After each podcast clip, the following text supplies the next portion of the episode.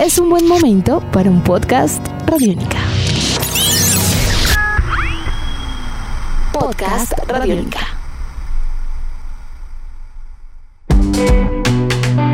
Hola, bienvenidos al podcast de Chévere Pensar en Voz Alta. Yo soy Aleja Beltrán y con la producción de Jairo Rocha y Mariana Vélez iniciamos un nuevo episodio.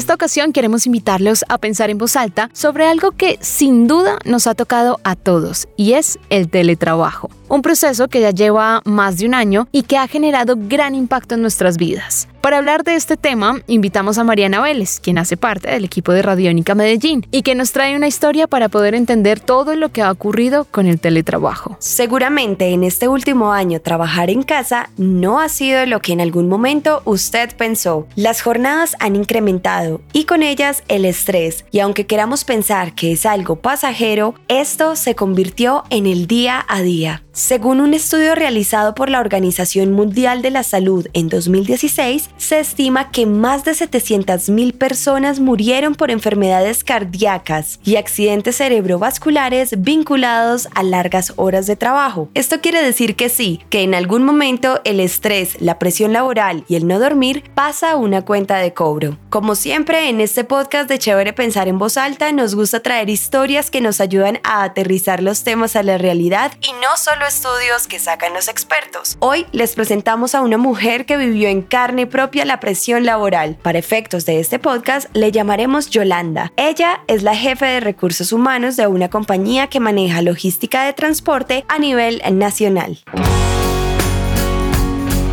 Cuando ya nos encierran, ya la cosa se nos complica. A las seis y media de la mañana yo ya tengo a mis jefes marcando, diciendo hay que hacer, no hay que hacer, haga, bueno, todas las cosas que uno necesita. Y son las seis de la tarde y no has terminado una labor. Las cosas en la oficina las tienes a la mano, estás acostumbrada a, un trabajo como más directo. Y cuando nos encierran, eh, a muchas personas nos cogieron en el, en el mismo tema, que no sabíamos cómo manejar nuestros clientes, eh, ver a, a las personas con las que estamos involucradas todos los días. Entonces eh, fue bastante y ha sido bastante complicado. Eso nos ha acarreado muchos, muchas situaciones con las que nos ha tocado lidiar y cambiar en nuestra vida diaria. Maida Liliana Beltrán es psicóloga, especialista en riesgos laborales y es quien nos va a guiar desde su experiencia en lo que suele suceder en casos como los de Yolanda. El estrés laboral es una sobrecarga mental que nosotros sentimos o la sensación de agotamiento y de querer cumplir con todo el tiempo.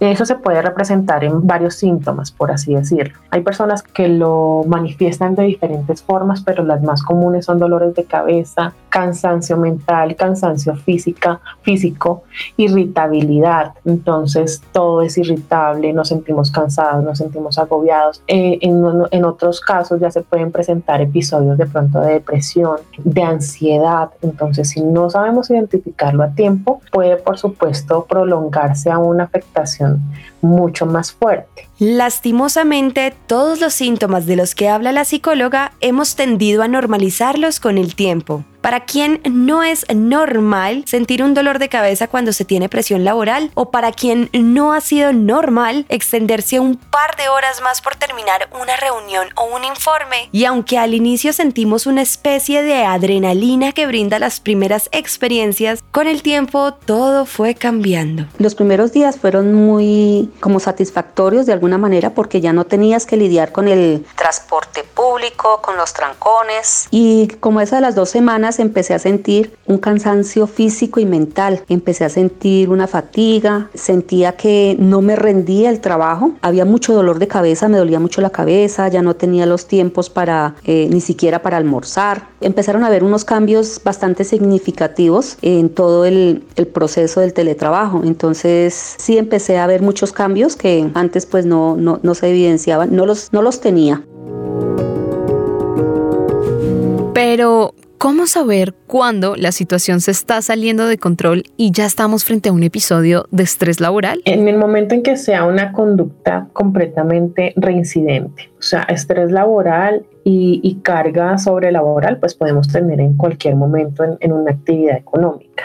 Pero en el momento en que sea una conducta reincidente, que definitivamente yo sienta como trabajador que no tengo tiempo, no me queda tiempo libre, no me queda tiempo para compartir con mi familia, eh, estoy de pronto sufriendo algunos cambios a nivel de pronto físico, a nivel psicológico, de, de tema de estrés, dolores de cabeza, agotamiento físico, mental. Ahí es donde yo tengo que empezar a mirar y decir, algo no está bien, tengo que empezar a mirar cómo lo manejo, buscar ayuda profesional. Y como lo dice Maida, este es un problema que de no atender a tiempo empieza a alterar la vida personal, afectando aún más el estrés que se pueda estar viviendo en ese momento. Cuando empecé a sentirme irritada, estresada, cansada, ya veía que estaba todos los días disgustaba con mi esposo, ya me molestaba el día a día. Fue cuando decidí hablar con Liliana y comentarle la situación porque vi que ya las cosas estaban cambiando a unos niveles diferentes que no había manejado.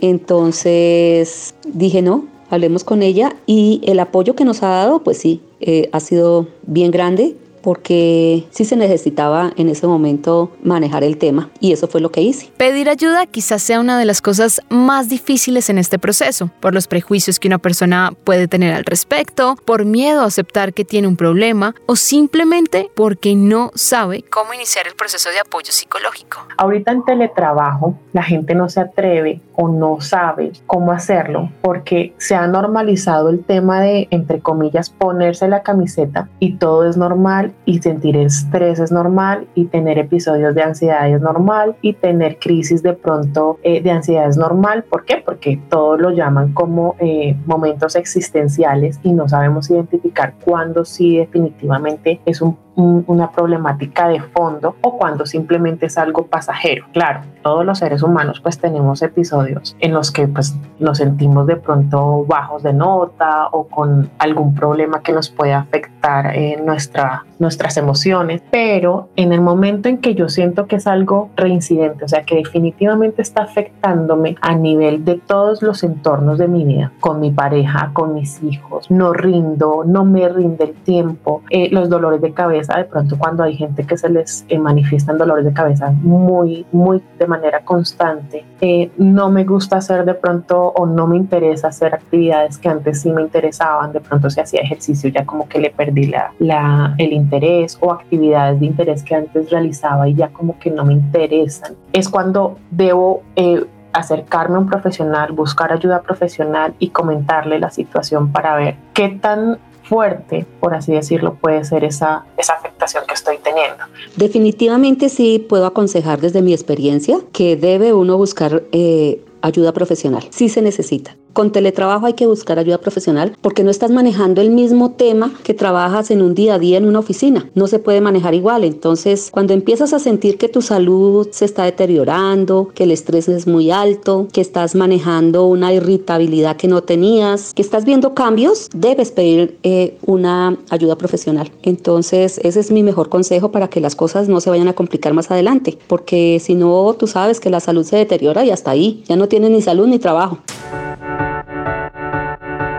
El teletrabajo es un tema que ya lleva más de un año y seguramente hasta este punto usted se ha sentido identificado con la historia o con algunos síntomas que lo llevan a pensar en la posibilidad de sufrir de estrés laboral. Por eso la pregunta es, ¿esto pasará? ¿Superaremos el estrés laboral producido por el teletrabajo? En el estrés laboral o episodios de estrés a nivel general, siempre eh, se, puede, se pueden manejar. Definitivamente si nosotros lo identificamos a tiempo, podemos darle, por supuesto, el, manejo adecuado. Y sí, claro que se puede salir de, esos episodios, siempre y cuando ya no hayan repercutido en otra afectación, que lo que te decía anteriormente ya se convierten de pronto en episodios fuertes de ansiedad, fuertes de depresión. Y ya ahí pues por supuesto la intervención tiene que ser un poco más extensa y más a fondo. En el tema del estrés es es saber llevarlo, es saber evitarlo y pues no morir en el intento, como dicen por ahí. Efectivamente podemos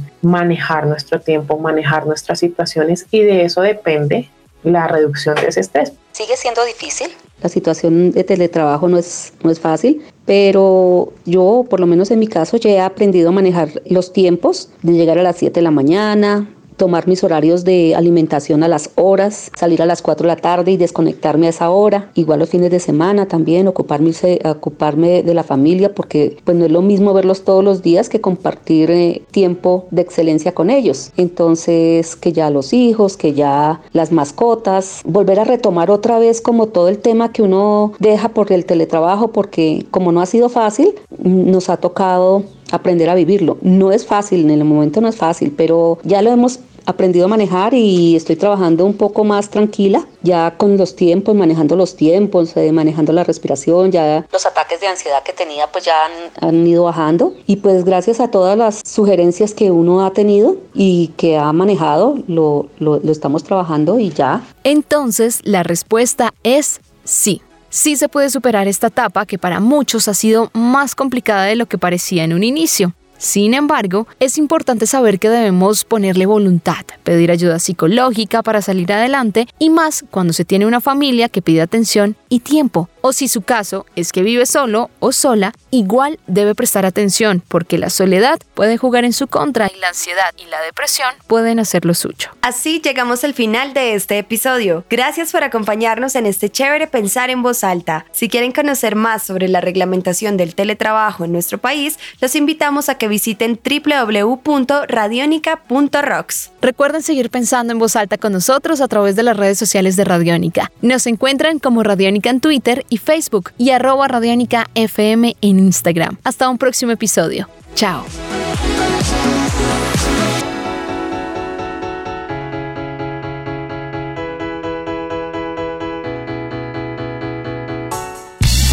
Nuestros podcasts están en radionica.rocks, en iTunes, en RTVC Play y en nuestra app Radionica para Android y iPhone. Podcast Radionica.